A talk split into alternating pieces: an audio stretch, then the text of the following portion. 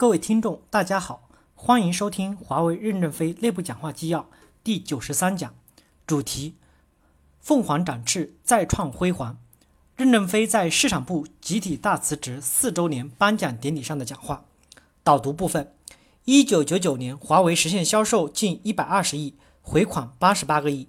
一九九九年至两千年，中国电信、中国移动、中国联通、网通、集通、铁通。中国卫星通信七雄出力，形成了电信市场分层竞争的基本格局。两千年，华为海外市场销售额达到一亿美金。在瑞典首都斯德哥尔摩设立研发中心，我是首先认为不应该是发奖章，而是发纪念章，因为发奖章就一定得有评委，而评委的水平至少要比获奖人高。我认为你们的精神是至高无上的，没有人可以来评论你们。你们过去行为的检验是不需要任何人来评价的，你们的精神是永存的。正文部分，市场部集体大辞职对构建公司今天和未来的影响是极其深刻和远大的。我任何认为，任何一个民族、任何一个公司或任何一个组织，只要没有新陈代谢，生命就会停止；只要有生命的活动，就一定会有矛盾，一定会有斗争，也就一定会有痛苦。如果说我们顾全每位工程的历史，那么我们就会葬送我们公司的前途。如果我们公司要有前途，那么我们每个人就必须能够舍弃小我。四年前的行为，隔了四年后，我们来做一次评价。事实已向我们证明，那一次的行为是惊天地的，否则也就不可能有公司的今天。毛生江从山东回来，不是给我们带来一只烧鸡，也不是给我们带来一只凤凰，因为虽然说烧不死的鸟是凤凰，但凤凰也只是一个个个体。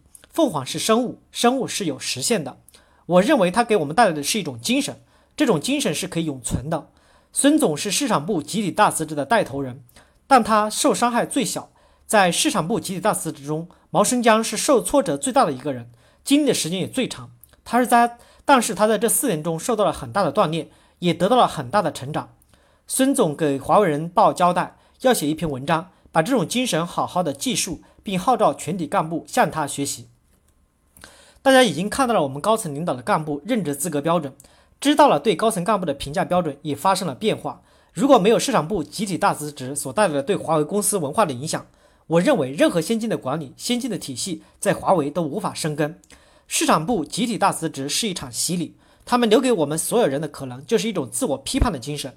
如果说四年前我们华为也有文化，那么这种文化是和风细雨式、像春风一样温暖的文化。这个文化对我们每个人没有太大的作用，必须经过严寒酷暑的考验，我们的身体才是最健康的。因此，市场部集体大辞职，实际上是在我们员工的中产生了一次灵魂的大革命，使自我批判得以展开。作为我个人，也希望树立一批真真实实烧不死的鸟做凤凰。有极少数的人是真正在烈火中烧，如果说他们能站起来，那他们对我们华为人的影响是无穷的。孙总去非洲之前，专门向我交代。这次市场部活动一定要让各部门各个口的有关领导来受一次教育，一定要好好向毛生江学习。如果没有这个精神，那么以后的改革还是会有问题的。好在总算有这样一次榜样，好在总在总在总有四年历史的检验。有人痛苦三个月是没有什么问题的，半年或许也是没有什么问题的，但是四年相当于人的生命的多少分之一，不是谁都能够受住这么长时间的考验。所以向市场部，特别是向毛生江学习这种精神。我认为是华为公司员工可以遵循的一种标准。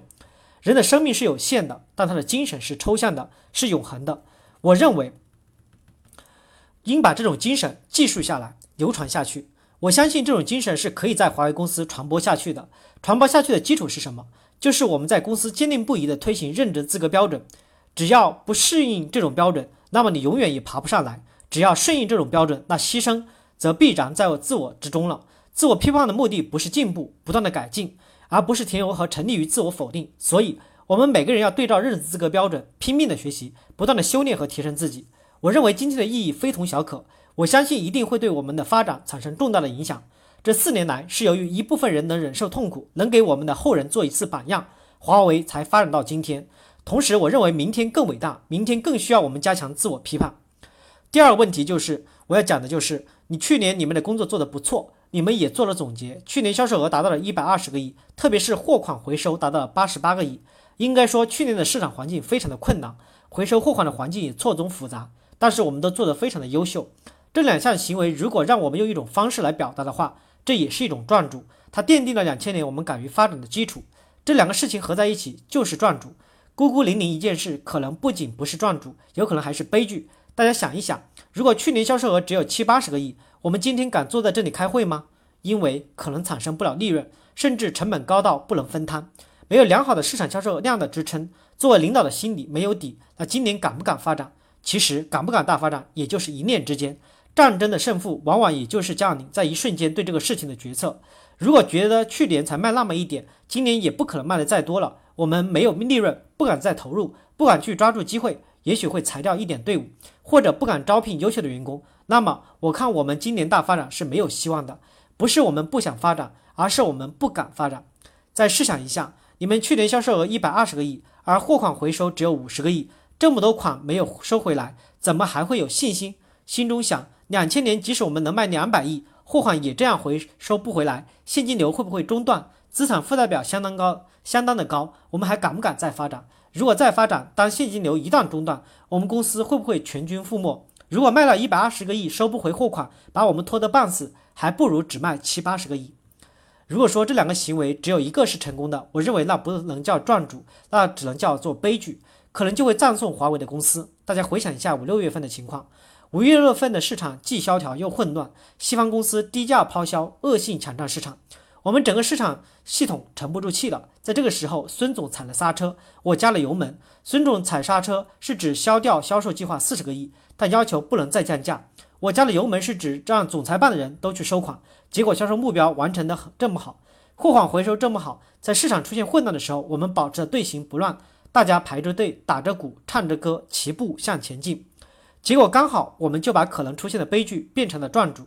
孙总在非洲也委托我，感谢你们两个部门，是你们给公司很大的帮助。如果说五六月份这种混乱状态没有停下来。或者我们萧条下去，或者我们消沉下去，或者我们顺应这种自然发展而不抗争下去，很可能我们今天就会变成一个连生存都很危险的公司。